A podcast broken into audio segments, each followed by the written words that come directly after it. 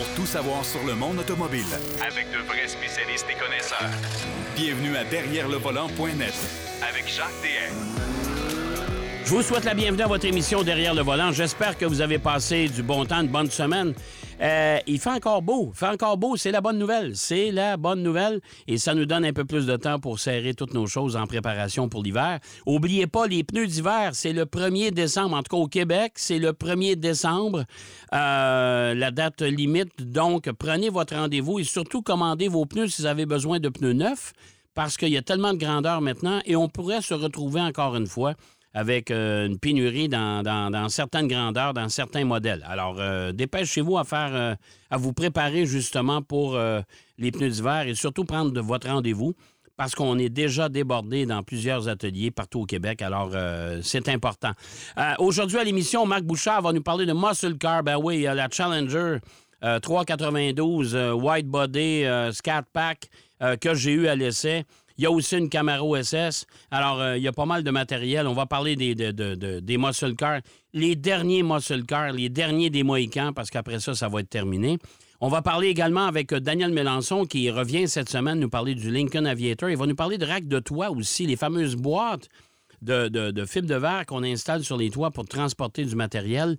Ça aussi, ça vaut la peine. Il va nous parler de ça. Mais d'entrée de jeu, on va parler de deux films qui vont euh, se pointer en 2023 pour les maniaques d'automobile. Et on va parler également du euh, SEMA Show à Las Vegas, un show annuel qui dure 3-4 jours, qui est pas très long, mais euh, pour les amateurs de, de, de, de- de marché secondaire, c'est l'endroit idéal et pour les, le- le- les, les amateurs de voitures modifiées. Et pour en parler, ben, on va bien sûr accueillir notre ami Pierrot Fakin. Salut Pierrot! Oui, salut Jacques. Oui, oui, euh, ça, ça bouge encore beaucoup euh, cette Ouais, semaine. ouais, Puis, tout à euh, fait. Bon, écoute, deux films. Deux films qui vont, euh, bien sûr, il y en a un qui était connu et il y en a un autre Ouais. qu'on a appris il y a quelques jours que, euh, qui va se pointer aussi sur une, une autre plateforme.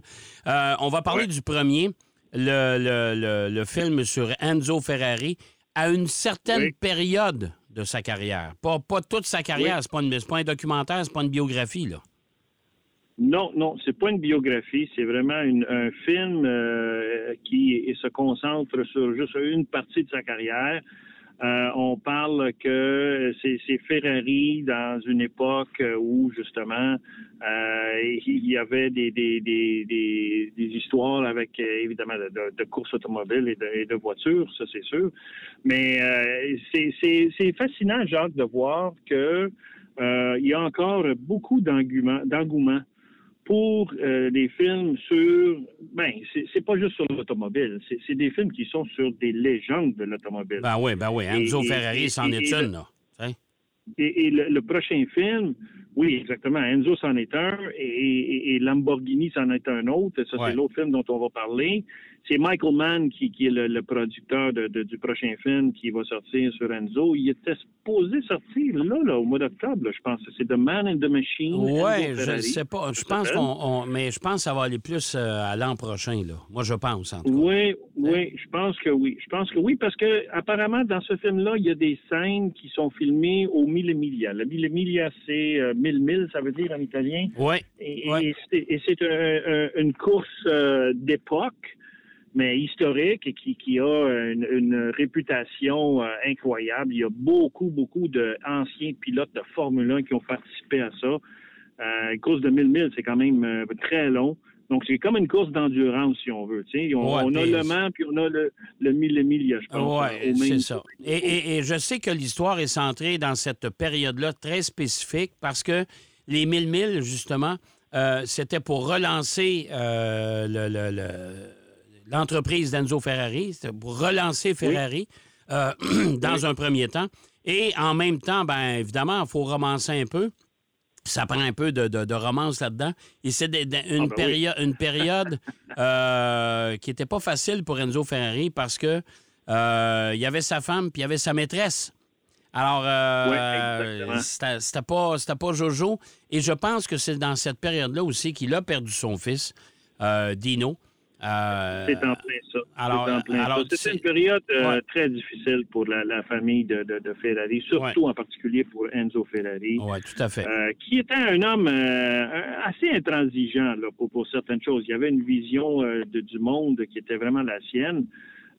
et bon, écoute, il y a eu énormément de succès, c'est sûr, mais le succès vient à, un certain prix. Et à travers ce film-là, on va tout voir et tout comprendre ce, qui est la trame euh, de, son, son, histoire, l'histoire de, Enzo Ferri, une partie de, sa vie.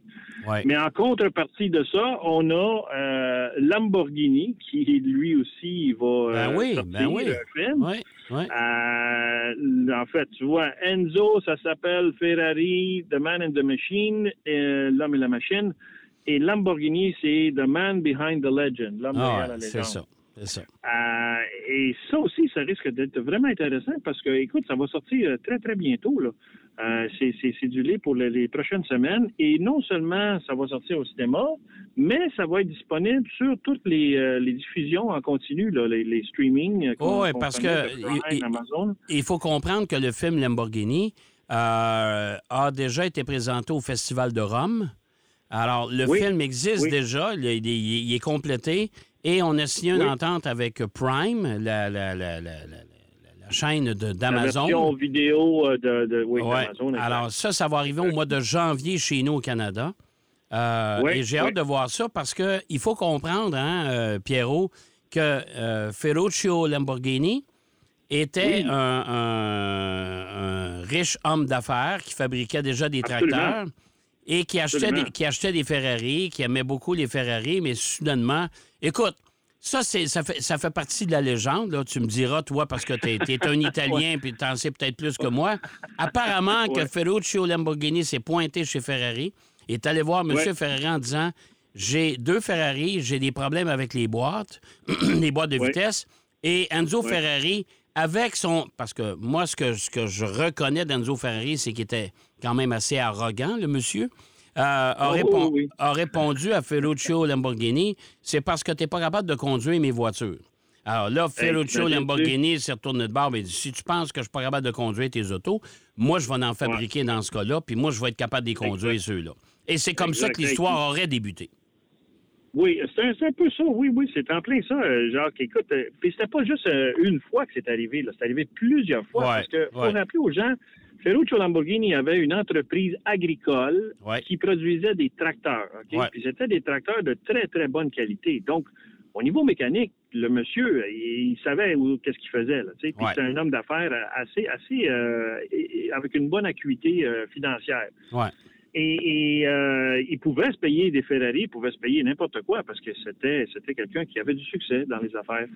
Et donc, quand il est allé voir Ferrari une fois, deux fois, trois fois, puis là, il dit Tabarouette, ça n'a pas de bon sens. Il dit Tu fais des, des, super belles voitures qui vont très vite, mais qui brisent à tout bout de champ. Ça n'a pas de bon sens, là, tu sais. Oui, euh, chose, euh, c'est sûr que Enzo, euh, il y, avait de la compétition entre les deux, hein, parce que un venait du monde de la course automobile, ça c'était Enzo Ferrari.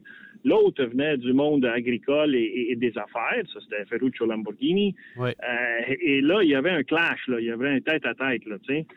Et euh, c'est drôle parce que c'est à partir du moment où ce que Enzo il a dit que tu sais pas conduire mes voitures euh, à Ferruccio qu'il a dit ouais ben check moi bien aller il dit m'a engagé les meilleurs ingénieurs que d'ailleurs il a fait il a développé la, une des premières c'était c'était la, 350 euh, GTV que, que, Franco Scaglione a, a dessiné encore aujourd'hui, on regarde cette voiture-là, elle est d'une beauté. Ah, magnifique, magnifique. Et, il a, vraiment extraordinaire. Et par la suite, il a présenté l'une des plus belles voitures de l'histoire de l'automobile avec la type E de Jaguar, à mon avis, c'est la Miura. 100 d'accord, Jacques. ça, là, écoute, la Miura, c'est dans les top 3 des plus belles voitures au ah, monde. Et tu sais, l'histoire de la Miura, c'est particulier parce que, en fait, en fait, ça va avec toute l'histoire de Lamborghini. Lui, il venait du monde agricole, OK? Puis, des fois, le monde se demande pourquoi il y a, un taureau là, sur le logo de Lamborghini. Mais toutes ces voitures étaient nommées d'après soit des espèces de taureaux, parce que ça, lui, ça représentait la force, la puissance, la, fiabilité et tout ça. Donc, ça vient soit des, noms de, certaines espèces de taureaux ou du nom donné à certains taureaux. Et la Miura il a donné comme nom à, sa voiture parce qu'il avait été à, Séville, en Espagne, dans un ranch, le ranch de M. Don Eduardo Miura, justement. Mm-hmm. Puis il y avait une fascination avec les, les, taureaux. Il y avait déjà, Monsieur, Monsieur Miura euh, élevait des taureaux pour euh, faire des, des corridas, si on veut, là, en Espagne. Et euh, Ferruccio, il était fasciné par ça. Et donc, sa première voiture, si on veut, la, plus exotique, je pense, était Lamborghini. À part peut-être la Countach aussi. Là. Euh, il, a, su, il, a su, il a su vraiment engager des, designers à la fine pointe. Puis on, le sait, là, l'histoire de Lamborghini a marqué le monde automobile. Euh, et d'ailleurs, bon, on, s'en parlait avant d'aller en ondes, ils ont eu des hauts et des bas au niveau financier par après. Ah oui. Mais depuis qu'ils sont dans le giron Volkswagen, ça va très, très bien. Les ventes de, Lamborghini euh, sont, sont très, très, très solides. Oui, mais, mais, en même temps, Pierrot, ils sont dans le giron de Volkswagen, donc euh, le, du côté finance, l'argent, c'est pas un problème. Mais quand on regarde Ferrari, Ferrari qui a une progression absolument phénoménale, qui est toujours mhm. euh, en solitaire, même si ça fait partie du groupe euh, Fiat, là, par l'entremise d'eux. Mais il reste quand même que Ferrari ont annoncé encore cette semaine qu'on va. Euh, la production 2023 est pratiquement toute vendue. C'est pas des blagues. Oui, j'ai vu ça. Il n'y a pas beaucoup de constructeurs qui peuvent se vanter de ça. Pourtant, chez Ferrari, on fait beaucoup d'argent et on ne vend que quoi? 3200 unités par année à peu près. non, plus que euh, ça, à peu près? Euh, euh, non, plus, que, ça. on a vendu 3188 unités de juillet à septembre cette année. Là. C'est ça, c'est ça. C'est quand même pas mal. Mais, mais fait, oui, exactement. Puis c'est Ferrari, euh, il n'y a rien qui leur enlève leur prestige, leur nom et, la beauté de leur modèle et, la performance aussi, là, Et c'est la voiture, euh, en fait, c'est parmi les manufacturiers où leurs voitures ont la plus grosse marge de profit. Si on regarde dans l'échelle, là, eux, ils sont vraiment en haut de la liste. Je me rappelle pas exactement c'était quoi les chiffres, mais la marge de profit pour une Ferrari était quand même assez élevée même si beaucoup de choses, bon, mettons qu'il y, y, y, a la robotisation un peu, là, mais, mais il y a encore beaucoup de choses qui sont faites à la main. c'est le, le niveau de détail. Et Lamborghini aussi est dans ce niveau-là, là, tu sais, puis moi, ce que je lève mon chapeau à Lamborghini aussi, et on va, on, le verra pas dans le film, mais c'est que, tu sais, ils ont été en avant de Ferrari pour présenter des modèles électriques pour présenter aussi un VUS avec le Urus, qui le Urus aussi est un autre, un autre nom de, de, de, de, taureau. Alors, écoute, c'est vraiment euh, le fun de voir qu'on a des, des, films qui vont présenter des, des légendes comme ça, et ça s'en vient prochainement. Écoute, aux États-Unis, celui de Lamborghini sort le 18 novembre. Et nous, on va l'avoir peut-être au mois de janvier. ben, il parle du mois de janvier, mais on, verra. on verra. Peut-être que ça va sortir avant. De toute façon, pour les abonnés de Prime Video, vous allez voir apparaître euh, soudainement euh, euh, une ah annonce pour ça. Mais, mais ce qui est, ce qui est, quand même étonnant, quand même, encore une fois, Pierrot, c'est l'engouement pour l'histoire de l'automobile de la part des, Exactement. de la part des gens. oui. Oui, bon, écoute, oui, tout à fait, tout à fait. Écoute, il nous reste à, peine trois minutes pour parler du CIMA Show.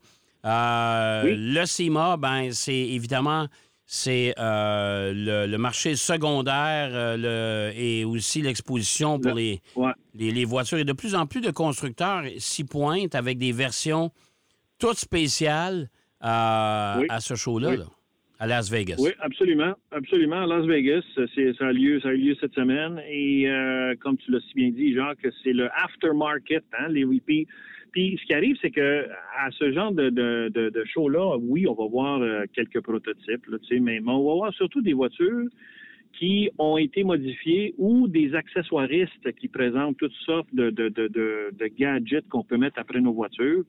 Euh, ils ont même euh, octroyé des prix, des SEMA Awards, et, devine qui, a gagné le Car of the Year pour le SEMA Awards. Et là, là, on parle d'un award qui est donné pour la capacité de, cette voiture-là d'être modifiée ou de, la voiture qui a le plus d'accessoires qu'on peut y ajouter. Et là-dessus, on parle de Car of the Year, c'était la Dodge Challenger. La Challenger, on sait, là, elle peut être modifiée à souhait. Là, il y a tellement de, de, gens qui, de compagnies qui présentent des, des, euh, des, items là, pour modifier euh, soit les ailerons, soit l'intérieur, soit le moteur, soit un paquet d'affaires. La Sport Compact of the Year, c'était la Toyota GR 86 et le VES de l'année, c'était le Jeep Wrangler. Alors, euh, ils ont même été jusqu'à présenter des Electric Vehicle of the Year, véhicule électrique de l'année. C'était le Volkswagen ID4. Okay. Je ne sais pas si c'est parce qu'il n'y en avait pas tant que ça, mais euh, j'ai vu quelques photos des Volkswagen. Je vais essayer de les mettre en ligne. Là. Euh, je te dirais que c'est plus des accessoires pour dire, sais, un peu comme la, Outback qui ont sorti le modèle Wilderness. Il y, a, oh, des, oh, des, accessoires pour la rendre plus, si on veut... la personnaliser. personnaliser. la personnaliser pour aller dans le bois, ces choses-là. Mais c'est tout ça, le CEMA. C'est vraiment intéressant. Euh, en fait, Nissan a présenté quand même la Z GT4 qui est là, euh, qui, elle, va offrir 50 chevaux de plus que la Z. Euh, on parle peut-être même d'aller vers un, modèle encore plus extrême. Ils en ont présenté même une qui fait du drift à 1300 chevaux. C'est ah, incroyable. Ils ont même présenté un Frontier avec un moteur V8. ça donne une idée. Là. Exactement, exactement. Donc, beaucoup, beaucoup de, modèles de voitures qui sont là. Il y a beaucoup de gens et euh, certains, certains qui présentent des choses intéressantes, d'autres moins, mais, mais c'est quand même un salon qui vaut la peine Oui, puis je te dirais que la, plupart des revendeurs euh, au Canada, aux États-Unis, se retrouvent là aussi. Ils vont voir leur, leur fournisseur. écoutez, moi, je me souviens, la, période où j'ai assisté au CIMA Show, euh, je me souviendrai toujours d'un immense building où il n'y avait que des fournisseurs de roues. Alors, euh, si vous êtes un amateur de, de, de, mag pour votre voiture, là, vous rentiez, vous rentiez là-dedans. Là, et quand, quand on ah. sortait de là, on avait une migraine. Tellement il y en avait. Ça n'a pas de bon sens. Non, non, ça n'a pas de bon sens. Alors, il y en a trop. ah oui, tout à fait. Alors, c'est vraiment euh, le marché mondial de la personnalisation de vos voitures. C'est aussi Mocho à Las Vegas. Euh, au moment où vous écoutez l'émission, évidemment, c'est terminé parce que ça se terminait le 4, je pense, hein? Oui, oui, oui, exactement. Ça. Alors, euh, ben, mais on va avoir des, photos en ligne puis bah, tout à fait, constater par vous-même. Merci, mon cher Pierrot. Toujours bien intéressant. Et puis, on s'en reparle, la semaine, on reparle la semaine prochaine, bien sûr. Absolument, Jacques, avec plaisir. OK, merci, Pierrot. Alors, Pierre Fakin qui nous parlait de, du CIMA Show et qui nous a parlé également de deux films intéressants, un sur Enzo Ferrari et un sur Ferruccio Lamborghini. Euh, amateur de voitures italiennes à vos écrans. Euh, ça va sortir très bientôt. On va aller faire une pause. Au retour de la pause, on parle du Lincoln Aviator sous les yeux de Daniel Melançon. Derrière le volant. De retour après la pause. Pour plus de contenu automobile, derrière le volant.net.